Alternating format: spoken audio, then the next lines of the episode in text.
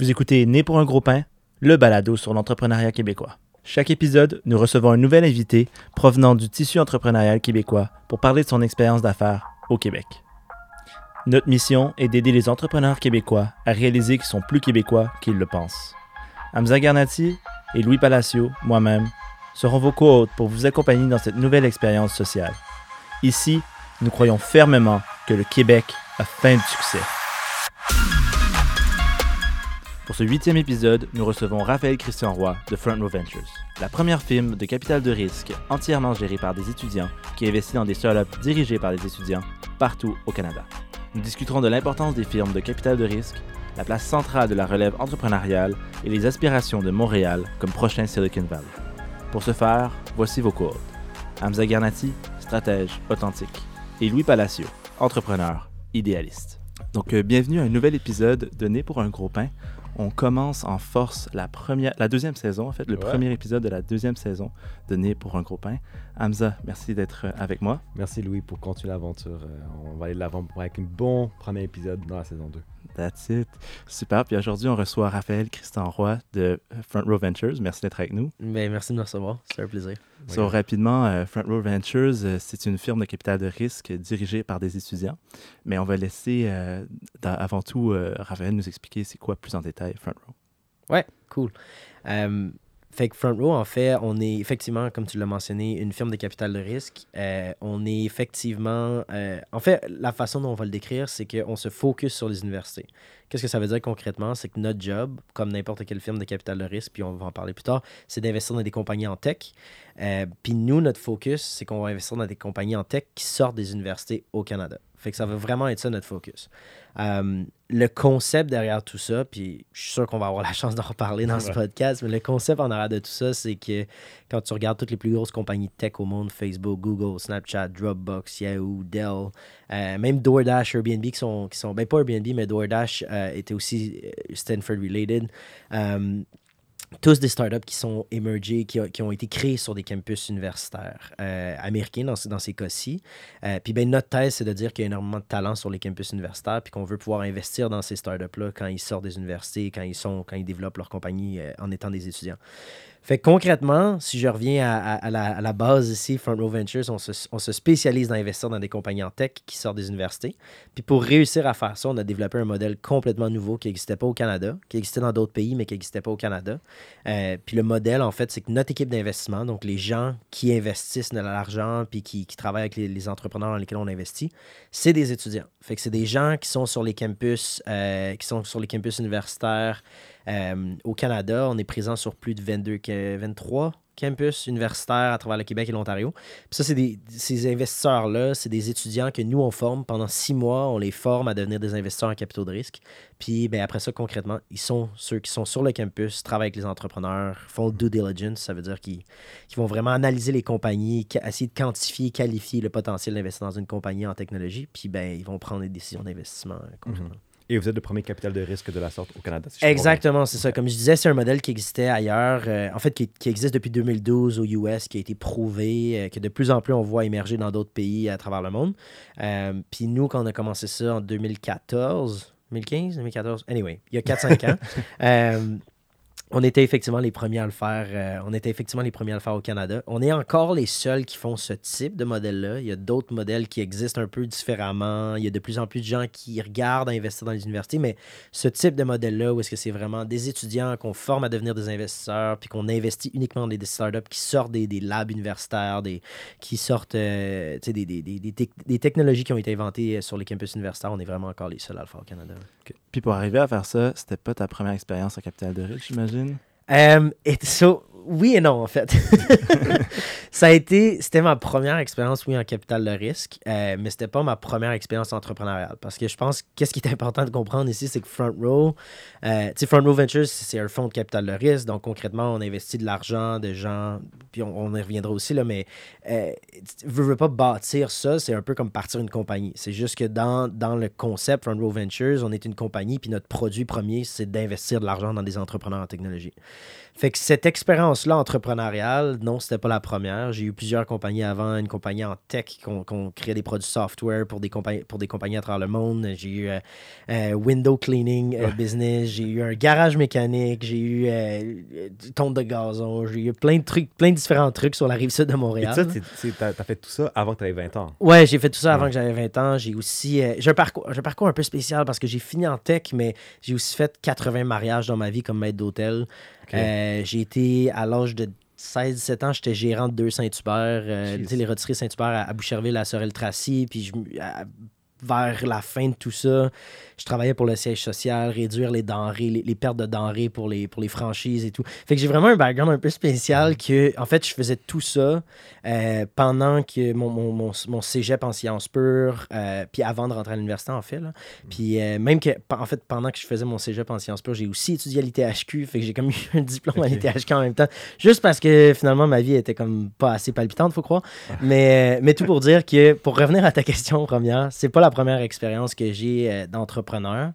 Euh, mais c'était la première fois que euh, je travaillais en capital de risque. C'était la première fois que je bâtissais un fonds, évidemment en capital de risque.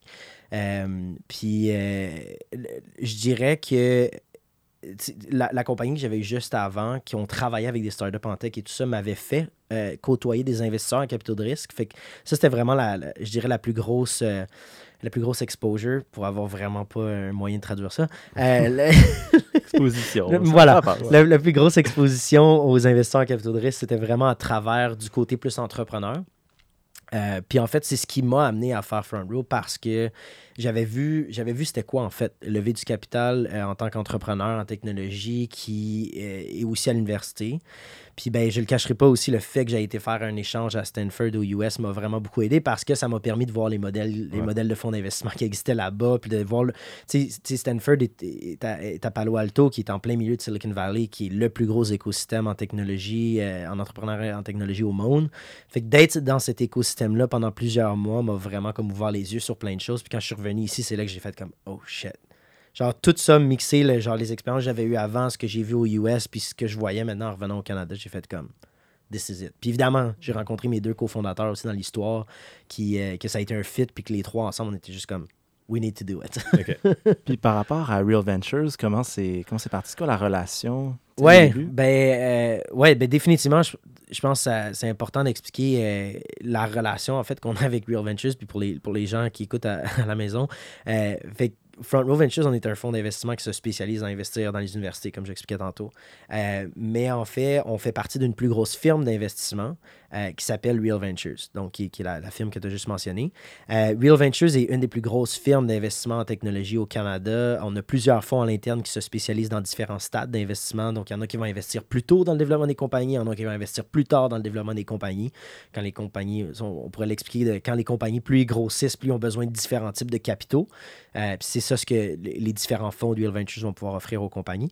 Euh, puis ben, Front Row Ventures est maintenant complètement intégré en- dans, dans la firme d'investissement Real Ventures. C'était pas du tout le cas au début, en fait. Là, on a développé ce partenariat-là, puis finalement, on a été carrément comme acquis, puis ajouté à leur offre, euh, leur offre de service. Puis maintenant, ben, euh, comment ça fonctionne Real, c'est qu'on a trois fonds à l'interne, dont un des fonds qui est le plus early stage, le plus, qui investit le plus tôt dans le développement des compagnies, ben, c'est Front Row Ventures, qui se spécialise sur les universités. Et est-ce que ce ralliement avec euh, Real Ventures, est-ce que ça a été via une surperformance de, justement de vos habilités ou ça a été sur le principe que le fait qu'ils ont commencé un partenariat avec vous et qu'ils ont vu qu'il y avait un potentiel encore plus qu'ils pouvaient atteindre euh, en vous intégrant complètement? Euh, ben, c'est un mix de plusieurs choses. Je pense que ce qui est important de mentionner, c'est que, tu sais, à la base, mettons qu'on on prend un mini step back ici, puis quand je suis revenu des US, euh, que, que j'ai rencontré ma, ma partenaire, euh, ma cofondatrice Éléonore, qui elle aussi avait étudié à Stanford, qui elle aussi avait vu qu'est-ce qui s'était passé là-bas, euh, qui elle, à ce moment-là, faisait une maîtrise en, en finance comptable au HEC. Euh, moi, j'étais à Polytechnique en, ingénierie informatique à, ce moment-là. Puis les deux ensemble, c'est à ce moment-là qu'on a vu, OK, comme, elle a commencé à travailler en capital de risque avec une autre firme d'investissement. Moi, j'étais plus du côté startup. Fait que les deux ensemble, c'est là qu'on a vu, OK, comme shit, genre, il y, a- vraiment comme un trou dans l'écosystème. Il y a quelque chose qui manque. Puis ben, la partie que je vous ai pas expliquée, c'est qu'à la base, euh, moi et Eleanor, on s'est rencontrés parce que j'avais joint, euh, j'avais joint une chaire de recherche qui était euh, qui était en fait au-dessus de l'Université de Montréal, HEC et Poly. Donc, c'est une chaire de développement, une, une chaire de recherche qui s'appelait Pléiade Capital, qui se voulait. euh, les gens faisaient leur PhD puis leur master à travers ça. Puis c'est, ça se voulait une chaire de recherche qui avait des intérêts vers le capital de risque. C'est là qu'on s'est rencontrés. Puis moi, à la base, j'avais été engagé par Eleanor pour euh, être en charge de le pro- leur programme d'accélération. Fait que c'est, un programme de 12 semaines où est-ce qu'on aide des entrepreneurs et tout et tout. Puis tout ça, à un moment donné, moi et Léonore, quand, euh, comme je disais, on avait été aux US, blablabla, puis on avait vu, moi j'étais plus du côté entrepreneur, elle plus du côté VC, euh, plus du côté capital de risque. Puis euh, ben, c'est là en fait qu'on s'est assis puis qu'on a dit comment est-ce qu'on peut avoir un plus gros impact sur les startups? Comment est-ce qu'on peut aider les entrepreneurs à vraiment comme step up au prochain niveau, tu sais? Puis ben, le trou qu'on a réalisé qui était, c'était de, faire le pont entre le milieu universitaire puis le, vrai milieu de start-up puis de- de- des capitales de risque au Canada. Parce que ce qu'on a réalisé, c'est que il y a des entrepreneurs qui sont entrepreneurs euh, au niveau universitaire, puis ont accès à, à plein, plein, plein de ressources sur le campus. C'est que ce soit les professeurs, que ce soit les, les, les, les- chaires de recherche, que ce soit tous les étudiants autour de toi et tout. Mais quand vient le temps de faire la transition de devenir de passer d'un étudiant entrepreneur à comme un étudiant temps plein, ce bridge-là, là, ce, ce pont-là n'existait pas. Puis C'était un peu ça notre objectif à la base, c'est comme shit, on veut créer ce pont-là. Puis ben, en créant ça, puis ben là, c'est là qu'on a commencé à regarder différents modèles, puis c'est là qu'on est tombé sur mais la meilleure façon de les aider, c'est si on est capable d'investir dans eux, puis de les aider à lever plus de capitaux par la suite, puis vraiment les pousser au prochain niveau. Tu sais, que ça soit plus juste un, un petit projet étudiant, mais que ça soit une vraie compagnie avec du vrai capital et tout et tout. Fait que pourquoi je vous explique tout ça? Puis ben, à travers tout ça, on a rencontré notre troisième cofondateur, Nicolas, et tout et tout. Mais pourquoi est-ce que je vous explique tout ça? C'est parce que euh, ce, ce concept-là de comment est-ce qu'on a développé Front Row, puis où est-ce qu'on s'en allait avec tout ça, puis ça a toujours été dans l'objectif de réussir à faire ce pont-là entre le milieu universitaire et le milieu des startups. Euh, puis là, j'ai complètement oublié, en fait, c'est quoi ta question? non, non, non, non, non, non, mais en fait, en fait c'est bon ce que tu dis parce que je pense qu'en en fait, avec Front Row, avec tous les nombres d'entrepreneurs qui sont étudiants à l'université, ça rajoute en fait de la crédibilité. Tu sais, oui, Ouais. évidemment, il y a des ressources monétaires, il y a des ressources en termes de mentorat, etc.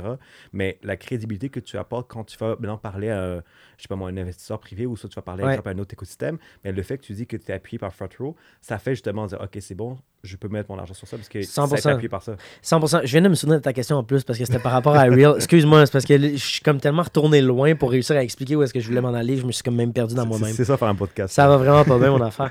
Euh, mais en fait, le, le concept, parce que ta question était par rapport à Real Ventures, comment est-ce qu'on les a trouvés, puis comment, tu sais, puis pourquoi est-ce que je, t'ai retourné aussi loin en arrière, c'est parce que c'est important de comprendre la, la- la genèse de, de Front Row Ventures, parce qu'à la base, euh, ben, pour être un fonds d'investissement, pour investir dans des startups, ben, tu as besoin d'argent. Fait que quand on s'est ramassé, moi, Léonard puis Nicolas, les trois cofondateurs, on était comme shit. On veut faire ce pont-là entre le milieu universitaire et le milieu des startups.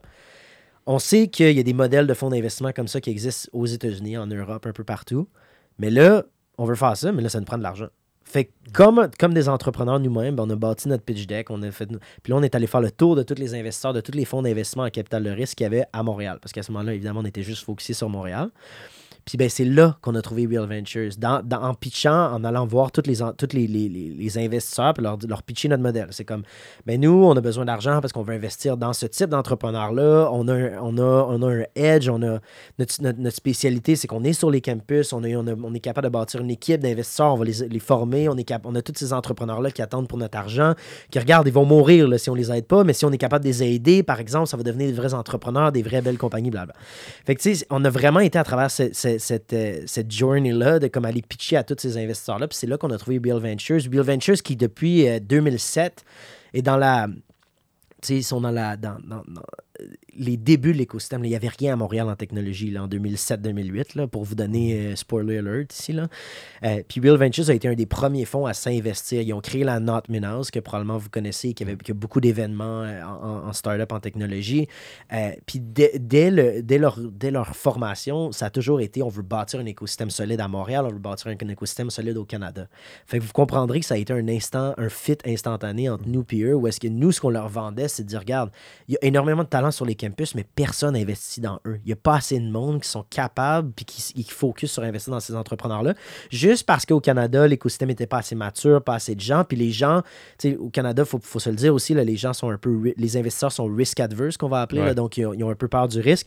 Puis ben là, c'est sûr que quand tu dis, attends, c'est déjà risqué d'investir dans des entrepreneurs en tech, mais là, en plus, toi, tu investis encore plus tôt quand ils sont à l'université, tu es complètement fou. Fait que, tu sais, concrètement, concrètement c'est un peu ça. Fait, mais quand nous, on leur a pitché cette vision-là, puis de dire, regarde, c'est oui, c'est un peu fou, Mais ça fonctionne dans d'autres. Tu sais, le modèle a été prouvé dans d'autres pays. Puis c'est pas vrai qu'on a des mo- moins bons entrepreneurs au Québec, au Canada. On a des très, très bons entrepreneurs au Canada. Puis nous, on a développé un modèle qu'on pense qu'on est capable de le faire. Fait que c'est là qu'on a trouvé Real Ventures. Puis à la base, pour revenir à- ta question qui est à peu près 25 minutes de- de- depuis, euh, ta question était par rapport à Real Ventures. Ben, Real Ventures, à la base, ont été essentiels parce qu'ils nous ont aidés à prouver notre modèle. Parce qu'il ne faut pas oublier, comme je disais, tous les investisseurs sont très risk-adverse au Canada. Fait que quand on, se promenait partout en disant qu'on allait faire un fonds d'investissement géré par des étudiants, qui investit dans des étudiants entrepreneurs, tout le monde était comme, mais vous êtes complètement fou. Fait que, fait que le concept, c'est qu'on devait, prouver que le modèle allait fonctionner au Canada. Parce que tous les investisseurs au Canada, malgré qu'ils étaient comme, ben oui, ça fonctionne aux US, mais on n'est pas les US, on est le Canada. Euh, fait que Real Ventures a été essentiel parce qu'avec ce partenariat-là avec eux, ben, c'est vraiment là qu'on a réussi à développer, euh, à prouver que notre modèle peut fonctionner au Canada, réussir à investir dans des entrepreneurs, réussir à, à former tous ces investisseurs-là et tout et tout. Fait que Real Ventures a vraiment été essentiel, mais on les a trouvés parce que, comme des entrepreneurs nous-mêmes, on a été carrément pitcher notre vision un peu folle du Canada euh, à, à des investisseurs. Puis est-ce que Real Ventures ont été les premiers? Est-ce que, est-ce que vous en avez eu Non. plein? Il y en a qui se mordent les doigts en ce moment? Mon Dieu. Euh, ben, j'aime. Ça m'aide à m'endormir le soir de me dire qu'il y en a qui se mordent les doigts, oui. Mais non. Euh, je ne souhaite pas ça à personne, évidemment. Là, j'ai aucune rancœur contre, contre personne. Je pense que. Il n'y a personne qui a une boule de cristal. tu sais. Puis même moi, des fois, je me trompe. Il y a des compagnies dans lesquelles que j'ai j'ai dit Vous êtes mon gars, ça ne marchera jamais. euh, puis qui finalement, ben, ça fonctionne super bien, leur compagnie. Puis je suis super content pour eux. là. À tous les entrepreneurs que j'ai pas réussi à investir, là, puis s'il y en a qui écoutent, je vous salue. Euh, je leur dis toujours Prouvez-moi que j'avais tort. J'ai pas une boule de cristal plus que les autres. Moi, les, je regarde à ta compagnie, je suis comme pour cette raison-là, cette raison-là, cette raison-là, je pense que je vais passer. Mais, mais, mais la réalité des choses, c'est que je suis pas plus intelligent que toi puis moi. Là. Fait que j'ai juste peut-être plus d'insight, plus, plus de, de connaissances sur l'écosystème s'en va où et tout et tout, qui me permet d'investir, mais tout pour dire, euh, je ne souhaite pas ça à personne. Pour revenir à ta question, est-ce que est-ce qu'on en a passé beaucoup? Énormément. Euh, ça a été très dur, puis c'est pour ça que euh, être avec Eleonore puis Nicolas dans ce processus-là a été essentiel. Les trois ensemble, euh, pendant quasiment euh, huit mois, un an, on s'est fait. j'ai eu des investisseurs qui se sont endormis devant ma face pendant que je leur pitchais. J'ai des investisseurs qui nous ont. La plupart nous disaient tous Vous êtes complètement fous, mais vous pensez que vous êtes qui, vous, des étudiants? À ce moment-là, on avait, tout, on avait 20 ans, tu Vous pensez que vous êtes qui, vous, à 20 ans, pour aller chercher des millions de dollars euh, de vrais investisseurs? Euh, comment comment est-ce que vous pensez que vous allez être bon? Comment est-ce que vous pensez qu'un modèle comme ça peut fonctionner? Oui, mais les US, blablabla, parce qu'il faut pas oublier aussi, au Québec, au Canada, tout le monde est très, très fier de qui ils sont, puis ils regardent les US un peu de haut, là. Euh, fait que c'est sûr que c'était pas toujours un- un- un- une victoire de dire non, non, mais regardez, ça fonctionne aux US. Ça, ça les frustrait quasiment d'entendre ça. Quasiment, ouais. Ça n'a pas toujours été une victoire, mettons. Peut-être qu'il y a plusieurs gens qui vont se reconnaître là-dedans, mais il y a une certaine fierté d'être au Canada, au Québec, euh, qui m'échappe, en fait. Mais euh, tout pour dire que, euh, oui, ça a été une, ça a été une, une, une, une expérience vraiment très entrepreneuriale du fait qu'on s'est fait beaucoup dire non. On s'est fait beaucoup dire vous êtes fous. Mais il y en a quelques-uns qui ont cru en nous, euh, dont un en particulier qui a été le premier qui nous a regardé. Il a dit Votre nom est complètement stupide parce que ça s'appelait pas Front Row Ventures à ce moment-là. C'était comment? Ça s'appelait autre chose. Ah, on saura pas. Il nous a dit Votre nom est stupide, votre pitch deck est vraiment lettre, mais j'aime qu'est-ce que vous essayez de faire. Hmm. Puis pendant comme quelques mois, euh, pendant quelques mois et à toutes les deux semaines, il nous disait rien, mais il nous disait Moi, je ferais ça.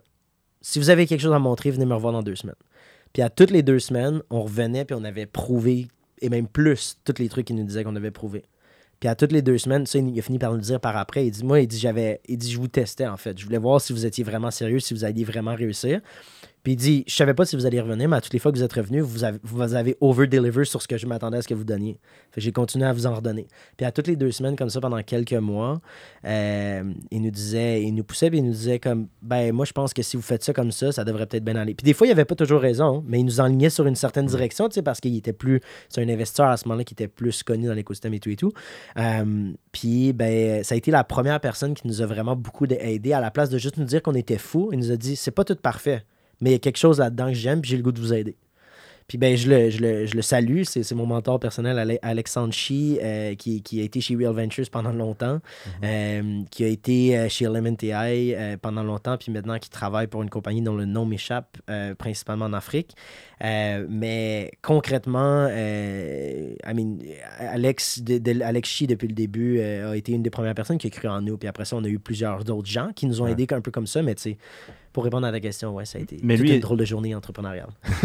Mais lui, est-ce qu'il était chez Real, Real Ventures ou c'est un de Il ceux qui Real- malheureusement... Non, il était chez Real Ventures, mais euh, il nous a jamais dit, jamais- ça a jamais été comme, OK, ben Real Ventures est intéressé. Ça a toujours été comme, j'aime personnellement votre idée, j'aime, je vous aime vous, j'aime ce que vous faites. Puis faut pas, faut- je pense qu'il faudrait que je vous mette en contexte aussi, là, on n'était pas les premiers à essayer de faire ça au Canada, on était actually la septième équipe de cofondateurs qui essayait de faire ça. Fait que Alex, lui, c'était comme la cinquième, le cinquième groupe de personnes qui voyaient, qui essayaient de faire quelque chose comme ça, parce qu'il y en a d'autres qui ont essayé depuis 2008 euh, à faire, à, à développer un fonds d'investissement qui se focus sur les universités à travers le Canada, parce que comme je dis, ça existait aux US. Fait qu'il y en a qui avaient eu l'idée avant, mais on a juste été les premiers qui ont réussi à le faire. Puis ben, c'est un peu ça, Alex, qui nous disait après, c'est qu'il dit, j'en ai travaillé avec des gens là, dans le passé qui ont essayé de le faire, puis que dès qu'ils ont eu une job en, en VC, dès qu'ils sont devenus investisseurs, ils ont tout lâché, tu sais. Ouais. Puis il dit, vous, ce que j'ai toujours aimé, c'est que vous le faisiez pour les bonnes raisons. Vous le faisiez pour aider les entrepreneurs en tech, vous le faisiez parce que ça vous excitait de développer ça. Mais tu sais, c'était pas pour euh, c'était pas pour votre gain personnel, sais. Fait que, euh, anyway. mais, mais, mais en parlant d'entrepreneurs, vous avez euh, aidé, ben, tu sais, on, Frontour, on est quand même fier d'avoir lancé énormément d'entrepreneurs là, dans, Ouais, dans votre, ouais. euh, dans votre bassin. Donc, je, parle, je pense notamment à Galia, je pense aussi à Envivo AI. Ouais. Euh, quelle est un peu justement une, une des histoires qui, qui te marque un peu le plus, que tu as vraiment, qui, qui te passionne encore quand tu dis, ouais, je fais Frontour à cause que j'aide ces entrepreneurs, justement.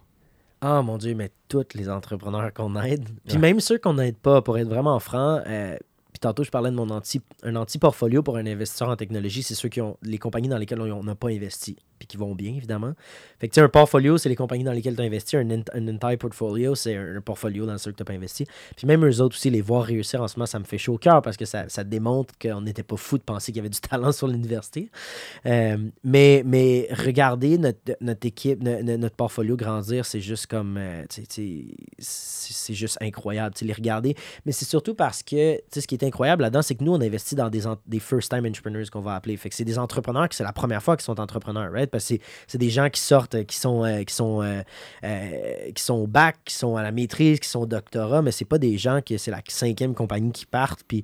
Mais les voir grandir dans leur rôle de, de président de compagnie ou de, de, de, cofondateur, c'est tellement beau à voir. Puis encore, juste avant, juste avant ce podcast-là, je parlais avec un de nos entrepreneurs, une compagnie Grad4, qui vient de lever une nouvelle ronde de financement. Tu c'est juste comme tellement super excitant de les voir grandir dans ce rôle-là.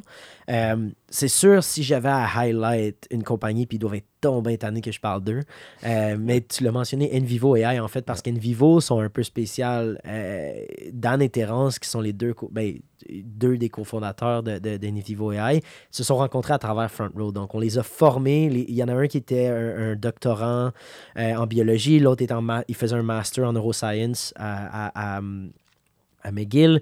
Puis en fait, on les a recrutés pour notre équipe d'investissement. On les a formés à devenir des investisseurs en capitaux de risque. Puis à un moment donné, après comme un an et demi, deux ans qu'ils travaillaient avec nous, mais je me, suis, je, me souviendrai toujours de ce moment-là. Ils sont rentrés dans le meeting puis on dit Ouais, mais Raph, euh, on a commencé à travailler sur quelque chose ensemble. Qu'est-ce que tu veux dire?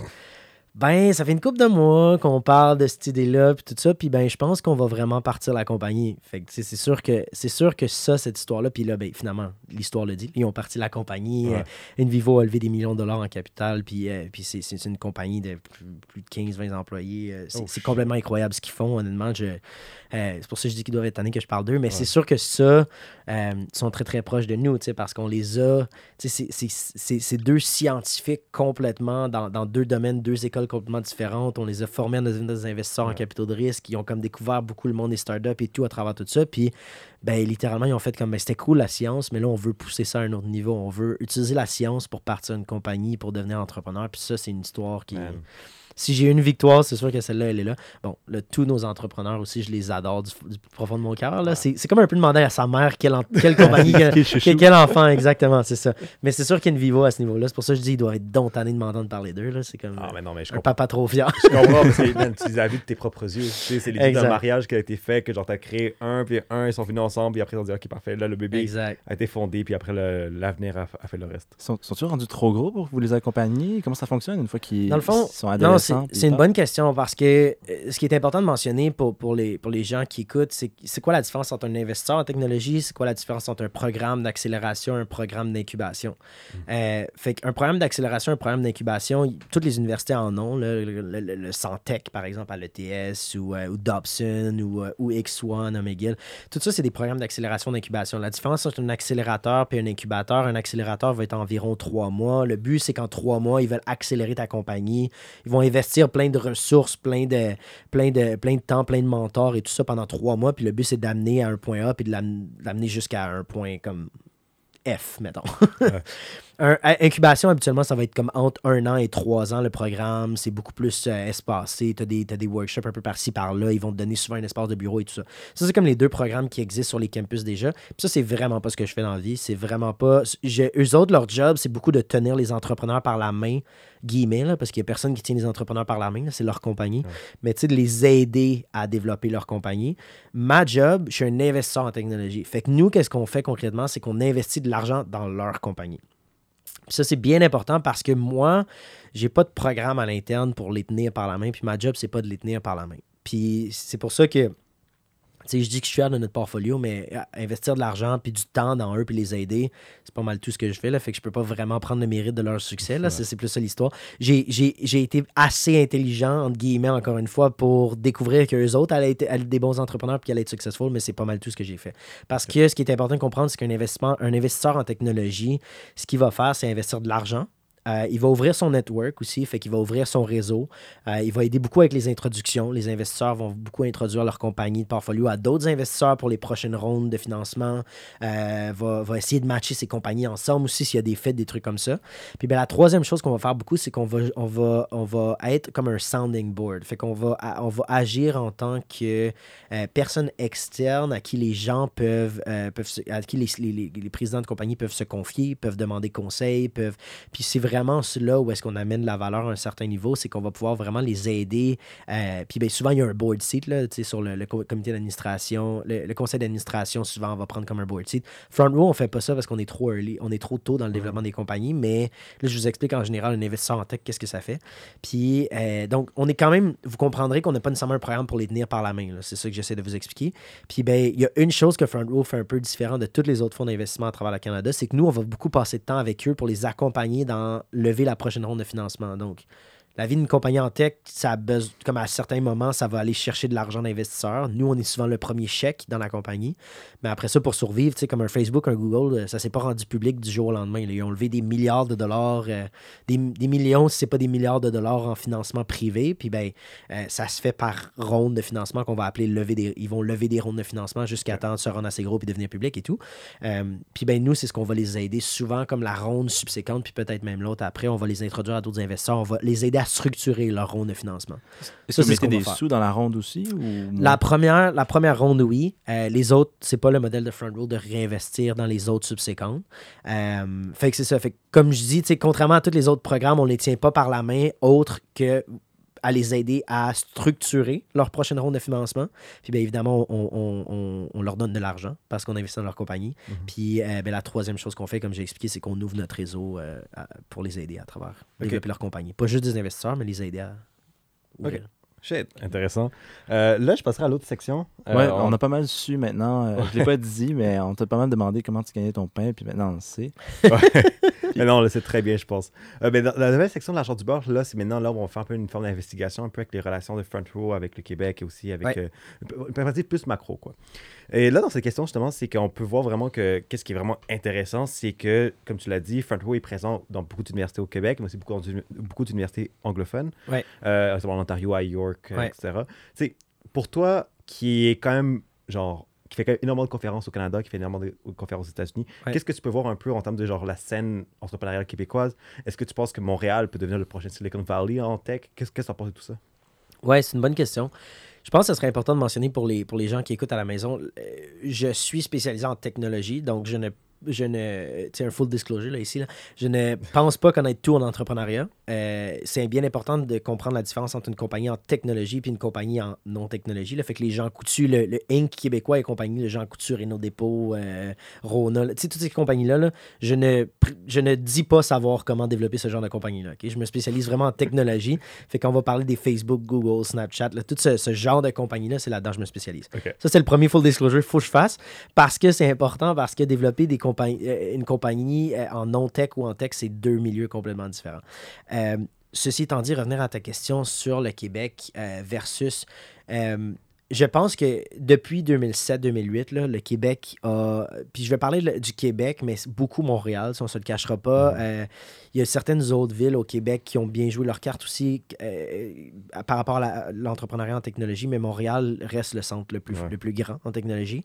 Euh, puis je pense que euh, si j'avais à le résumer d'une certaine façon, c'est que euh, dans, les, dans les dernières années, on a vu une effervescence là, de l'entrepreneuriat en technologie à un autre niveau, euh, ce qui est très, très bien à voir. Il y a beaucoup plus ce que j'appelle le, le support system, donc le, le système de support à l'entrepreneuriat en technologie au Canada, donc tous les accélérateurs, les incubateurs, tous les, les hubs d'entrepreneuriat, que ce soit dans les universités, mais aussi off-campus, qui n'ont pas rapport avec les universités. Ça, on a vu une, émerge- une émergence de tout ça aussi dans les dernières années. Fait que- Puis ça, ben, pas, ça, contribue à créer des bons entrepreneurs. c'est avoir cet écosystème-là où est-ce que tu as des gens qui peuvent t'aider à bâtir une compagnie, c'est essentiel. Euh, ceci étant dit, est-ce qu'on a le pouvoir de devenir le prochain Silicon Valley? Je pense que partiellement, la réponse ici, c'est que d'un, on voudrait.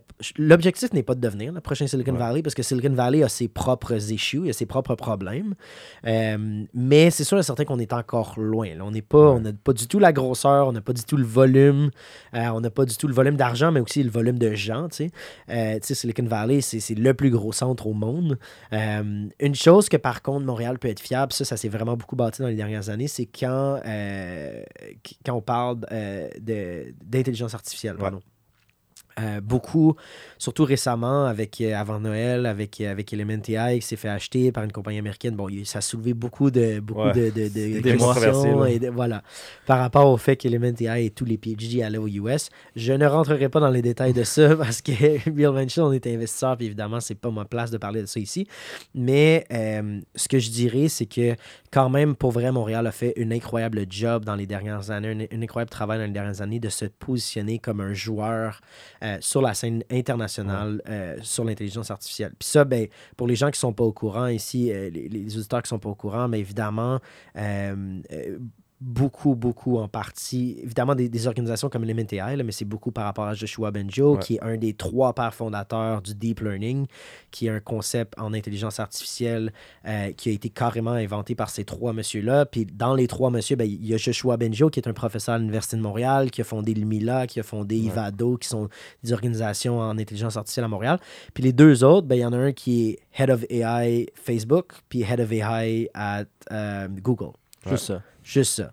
Génial, Euh, si je ne m'abuse. Peut-être qu'ils ont bougé depuis, là, mais si je ne m'abuse, tout pour dire, euh, Joshua Benjo, non seulement c'est un incroyable monsieur, euh, mais c'est aussi le seul super calé monsieur, chercheur en intelligence artificielle qui ne travaille pas pour une firme privée. Puis ça, c'est très important parce que une raison pourquoi Montréal a pu devenir une scène aussi développée en intelligence artificielle, c'est parce que M. Joshua Benjo était capable d'être impliqué euh, à l'extérieur d'une compagnie privée, puis qui était capable de, euh, de, de développer à travers l'Université de Montréal, à travers le MILA, à travers Ivado et Ouais. tout et tout, la scène vraiment de recherche. Puis ben, ça concrètement, là, pour les, encore une fois, pour les gens à la maison qui ne sont pas au courant, ben, il y a des chercheurs d'à travers le monde qui viennent à Montréal juste pour travailler avec Joshua Benjo. Fait que le fait que cet homme-là amène aussi, c'est- il y a- il y a comme un, un aura autour de tout ça, puis c'est très important parce qu'il a joué une partie très essentielle dans tout ça. Ceci étant dit, euh, il y a beaucoup de choses à dire sur le, gouvernement et tout, puis je ne rentrerai pas là-dedans parce que je ne suis pas quelqu'un de très politique, mais de ce côté-là, il y a énormément de support du gouvernement, des villes et compagnies de, vers amener aussi, que ce soit des subventions, que ce soit genre essayer d'amener beaucoup que, Montréal devienne le centre en intelligence artificielle. Euh, donc ça, je pense que s'il y a une chose que le Québec peut être fier dans les dernières années, c'est qu'on s'est bien positionné à ce niveau-là. Euh, Montréal est plus connu pour l'intelligence artificielle que, pardon, que, Toronto. Ce qui est Mhm. assez impressionnant, considérant le volume à Toronto, c'est tout, tout le monde connaît Toronto parce que c'est le plus gros écosystème au Canada. Mais en intelligence artificielle, Montréal n'a vraiment rien envie à Toronto pour une Non. fois. là. Non, non, définitivement. Par exemple, euh, c'est Montréal International aussi qui font aussi énormément Montréal de travail International, à exactement. justement essayer d'a- d'attirer des entreprises étrangères à venir investir à Montréal. Ben, le point numéro un, c'est que Montréal est une pôle technologique mondiale.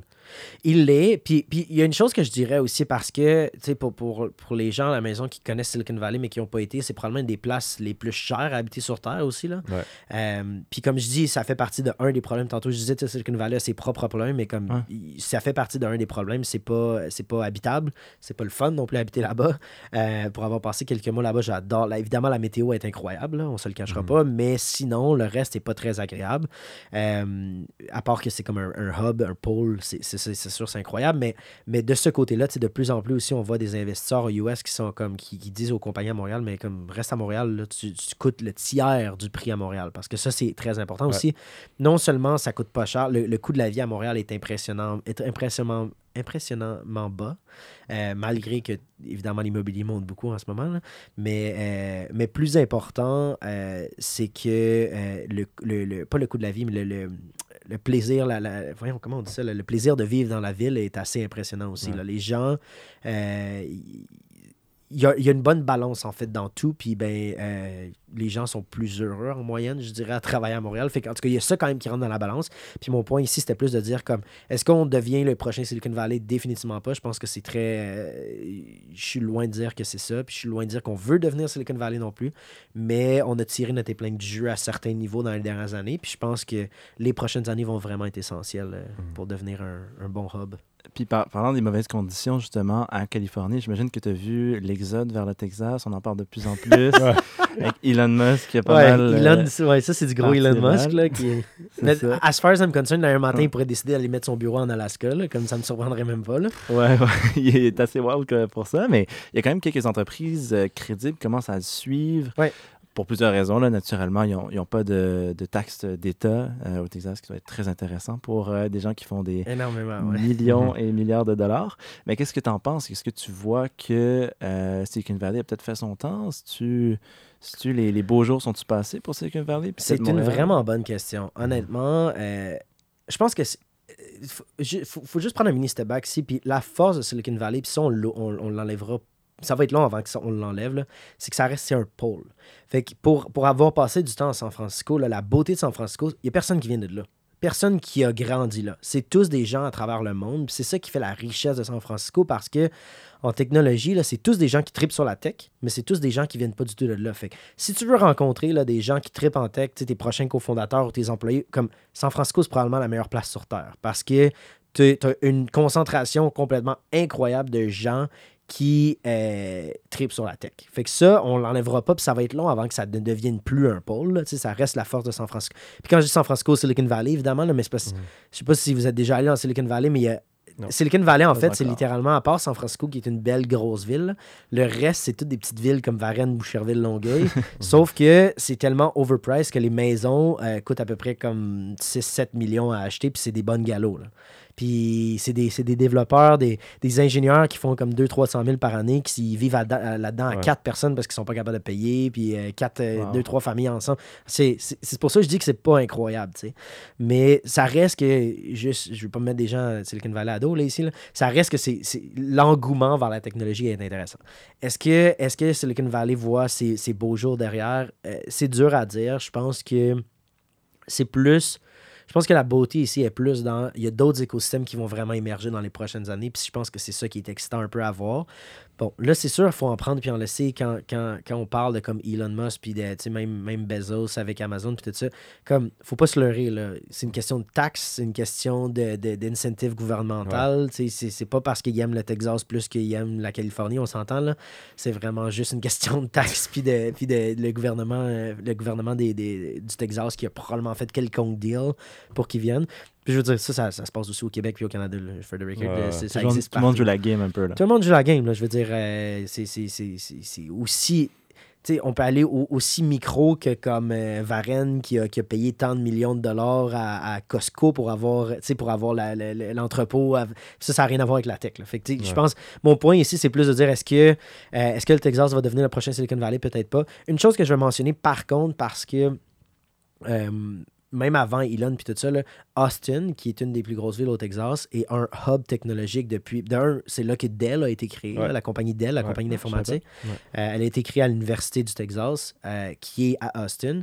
Austin, qui est aussi la maison de South by Southwest, qui est un des, le plus gros festival en technologie aux US. En technologie, film et musique, là, mais en technologie, c'est un des plus gros aussi. Euh, puis Austin, en, en termes de technologie, puis en termes d'ingénierie technologique, c'est assez impressionnant ce qui se passe là depuis comme les 5-10 dernières Ouais. Là.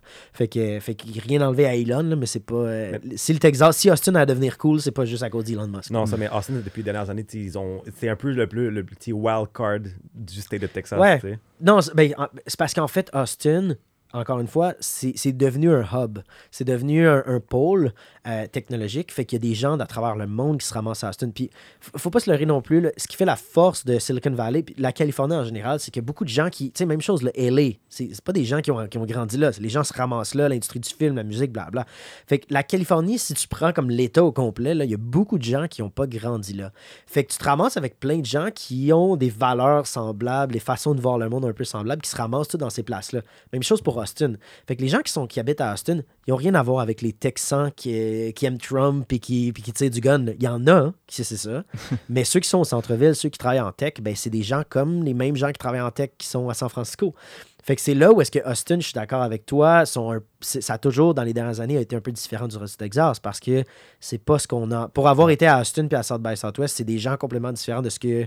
Mais pas toutes, là, encore une fois, il faut, faut que je fasse à mes gé- généralisations ici, là, mais c'est beaucoup des gens qui sont, qui sont, euh, qui sont beaucoup plus ouverts d'esprit, qui sont pas du tout texans, qui sont par rapport à, au- euh, à la technologie. Là. Puis à Montréal, est-ce que tu le vois aussi un petit peu de plus en plus, plus on devient Beaucoup. gros? Beaucoup. Puis je pense que je pense que ça, le gouvernement, encore une fois, a fait une relativement bonne job. Je pense qu'il y a beaucoup de choses in the making que j'espère qu'ils vont voir le jour. år.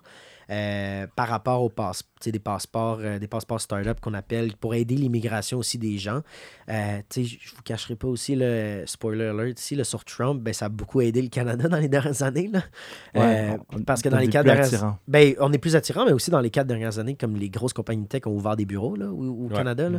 Sais, avant, Vancouver était beaucoup utilisé comme un bureau de passage. Fait que, moi, j'ai beaucoup d'amis qui ont été travailler à Vancouver pendant un mois, le temps d'avoir leur visa US, puis parce qu'ils étaient sur la même time zone que, que, que San Francisco ou LA. Fait que, fait déjà, le Canada était utilisé comme un certain, comme des bureaux de passage, mais là, la plupart ont commencé à ouvrir des bureaux. On voit Google, Microsoft qui ont ouvert des bureaux à Montréal et tout et tout. Euh, puis là, je, dis ça, mais Edmonton aussi, euh, Vancouver, euh, Toronto, évidemment. Fait que, fait que tout ça, sais, Amazon qui ouvre des trucs un peu partout. Fait que, fait que ça aussi, ça, je ne cacherai pas, ça a beaucoup aidé dans les dernières années. Le fait que Trump, for some reason, décide que les, les immigrants en technologie, ce qui est comme. J'ai pas de chiffre, là, mais comme au moins 80% des gens qui travaillent en tech viennent pas des US. Là. Ouais. Euh, puis encore une fois, comme retenez-moi pas sur ce chiffre-là, là, c'est pas un vrai chiffre, mais, euh, mais en tout cas, ça, ça a beaucoup aidé, je pense, le Canada aussi dans les dernières années. Donc, euh, Non, je, je passerai maintenant à la section euh, du pain sur la planche, parce que tu as commencé à parler de relève, puis ça, c'est vraiment intéressant parce que, tu sais, on va pas le cacher à travers ton parcours, tu as quand même un parcours de hustler. Ouais. Tu sais, ta grind à soft depuis ta 16 ans, puis tu as fait énormément de job. Ah, mais non, mais c'est pas même, même pas merci, tu le mérites, là. Mais quel est justement tes passés, tes conseils que tu donnerais justement à la relève de tous ceux qui, qui, qui apprennent de front row, qui se disent, même qui sont, qui sont jeunes, qui sont un peu, ah, mais je suis pas assez crédible, mais là, ils voient justement des parcours comme, comme toi que tu as. C'est quoi les conseils que tu donnerais justement pour la relève en, de- dans Ouais. le domaine de la tech au Québec? Euh, ben, plusieurs choses. Je pense que la première chose que je dirais, c'est qu'on vit, on est dans un merveilleux milieu là, en, en 2020, où est-ce que, ben, 2021, où est-ce que, euh, sais, excusez, je prends un mini step back. Là. Ouais. Dans le temps de nos parents, s'ils voulaient savoir quelque chose, ils devaient aller à la bibliothèque pour ouvrir un livre puis poser une question. Littéralement, j'avais aucune idée c'était quoi le VC il y a genre 6 ans. C'était quoi le, le capital de risque il y a genre 6 ans, mais tout est sur Internet. Puis quand, quand que ça soit, puis je veux dire, j'ai fait un. Je suis ingénieur en informatique, gradué de Polytechnique, puis littéralement, le trois quarts de notre bac, les professeurs nous disaient, ben, allez faire des cours en ligne. Genre, lundi, vous devez savoir coder en C. Fait que littéralement, la fin de semaine, on allait sur Internet, puis on était comme, How am I supposed to code in C++? puis genre, that's it. Puis, fait que, tu sais, tout s'apprend sur Internet. Fait que si j'avais premier, première chose à dire, c'est comme, euh, ne pas s'arrêter à ce qu'on ne sait pas. Mais d'être débrouillard, d'être un hustler, à aller trouver les réponses qu'on a besoin. Et puis ça, je pense que si, si j'avais à dire une chose, pourquoi peut-être moi j'ai réussi puis que d'autres gens n'ont pas réussi, c'est parce que je me suis pas arrêté à ce que je savais pas. Au contraire, je me suis, j'ai trouvé les moyens d'aller chercher. Puis en technologie, c'est ça la beauté. Comme je dis pas que tu peux devenir médecin en ligne, là, mais tu peux définitivement travailler en technologie puis genre tout avoir appris en ligne. Que ça soit du côté ingénieur, que ça soit du côté investisseur, comme tout existe. Puis il y a tellement de gens, comme tout le monde, tout le monde est out there à créer du contenu, que ça soit. Tu sais, ça peut être aussi con que le contenu sur TikTok, là, mais littéralement, tu peux t'éduquer sur tout en ce moment. Bon, c'est sûr, il faut faire attention, il y a des trucs pas très bons à, s'éduquer sur en, ligne, mais euh, moindrement que les sources sont fiables, tu sais. Puis je veux dire, en technologie, là, je vous, je vous comme je vous, invite là, à aller voir tous les plus gros fonds d'investissement en technologie au Canada, aux US, tous les accélérateurs, les incubateurs, euh, White Combinator qui est le meilleur accélérateur aux US. Comme tous ces gens-là créent du contenu à chaque semaine, là, mm-hmm. quasiment là, qui, qui un blog post différent sur comment, qu'est-ce qui a été créé, les histoires, qu'est-ce qu'on peut retenir de ces entrepreneurs-là et tout et tout.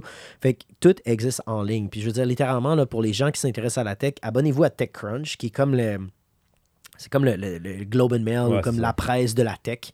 C'est un des médias, les, un des plus gros médias. En fait, c'est le plus gros média, en technologie aux US. Euh, puis ils vont couvrir la technologie à travers le monde. Puis TechCrunch, ben, littéralement, si tu lis tous les articles, puis tu regardes, tu es un peu aware de tout ce qui sort, ben, comme tu vas déjà avoir comme 50% des learnings faits sur comme qu'est-ce qui existe en technologie. Fait que c'est juste ça. Puis après ça, ben tous les investisseurs, tous les entrepreneurs qui ont réussi, ils ont tous écrit des blogs, ils ont tous expliqué tout ce qui se passait, ils ont tout tout le monde crée du contenu, puis ce contenu-là est super valuable, il est super important. Fait que moi, ça, ce serait mon premier conseil, comme ne vous arrêtez pas à ce que vous ne savez pas parce que c'est pas vrai. En 2021, il n'y a rien qu'on ne sait pas. Mhm. Puis encore une fois, je ne dis pas qu'on peut devenir docteur, malgré que ce serait utile avec la COVID. Mais. Euh, il y en a qui se pensent docteur, par contre. Il y en a. Oh, il y en a beaucoup. Souvent ceux qui ont été à École de la vie, là, entre hmm. guillemets, sur Facebook. qui, vont, qui, vont, qui vont avoir bien des opinions sur les masques. sur, euh, sur euh, Anyway, ne rentrons pas là-dedans pour aujourd'hui, mais, mais tout pour dire, euh, ça. ça. ça. serait vraiment mon, mon prime, là, parce que s'il y a une mm. chose que j'ai retenu de, mon, de toute mon expérience, c'est vraiment ça.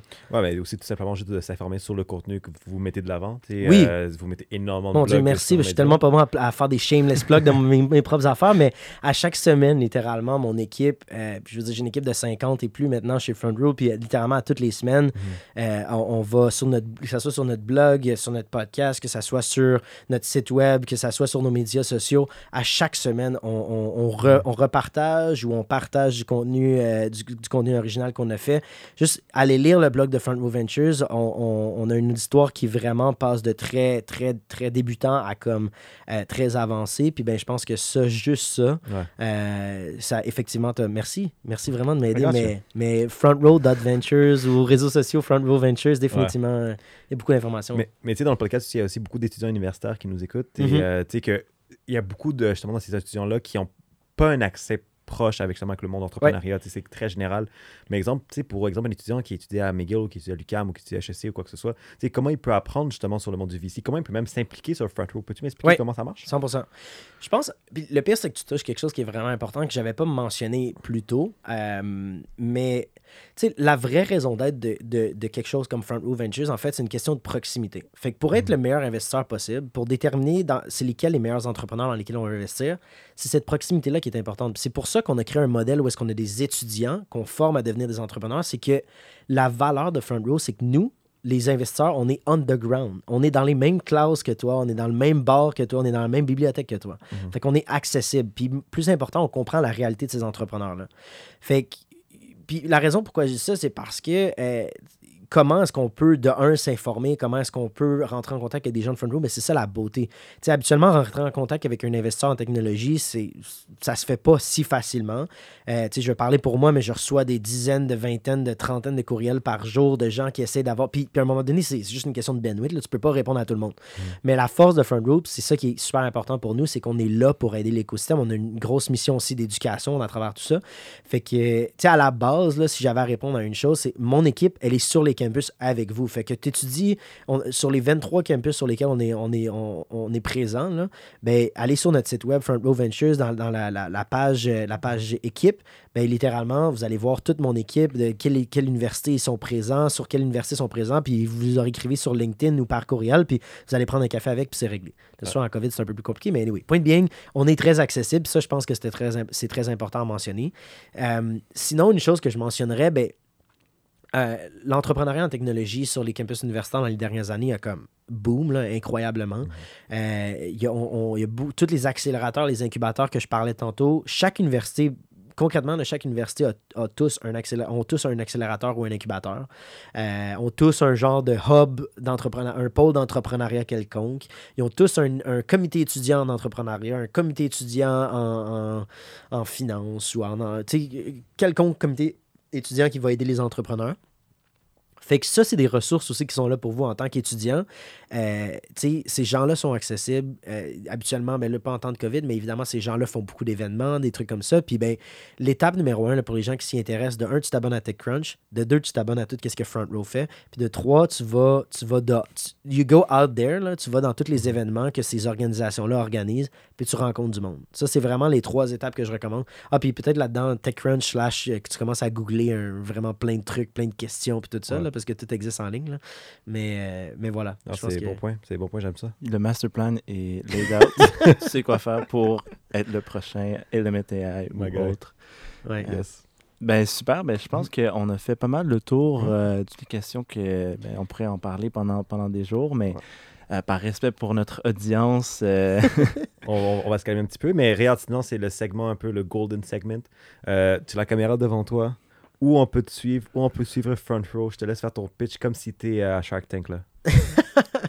super. Ben, euh, pour, euh, premièrement, comme, comme, je, comme je viens de mentionner, on est super accessible. Euh, donc, mon équipe est sur plus de 23 campus à travers le Québec, Ontario. Donc, si vous avez des questions, si on peut vous aider de quelque façon, écrivez-nous, que ce soit sur les réseaux sociaux ou par, sur leur email. on est là pour vous. et sinon, Suivez-nous sur les réseaux sociaux, Front Row Ventures, notre site web frontrow.ventures. Euh, sinon, écrivez-moi, LinkedIn, Raphaël Christian Roy, écrivez-moi, Raphaël at frontrow.vc. Euh, ça va me faire plaisir. Encore une fois, l'email, c'est plus dur. Là. Vous pourriez peut-être témoigner, mais je ne suis pas très bon à répondre aux courriels. mais I'm getting better. Euh, puis ben, sinon, ben, littéralement, écrivez-nous. en fait, ouais, j'ai tout nommé. Littéralement, n'hésitez pas, on est, on est là pour ça aussi. Euh, la, vraie mission de Front Row, c'est d'être le premier investisseur, lui qui investit le plus tôt au Canada. Donc, on est vraiment là aussi pour aider les entrepreneurs qui veulent débuter.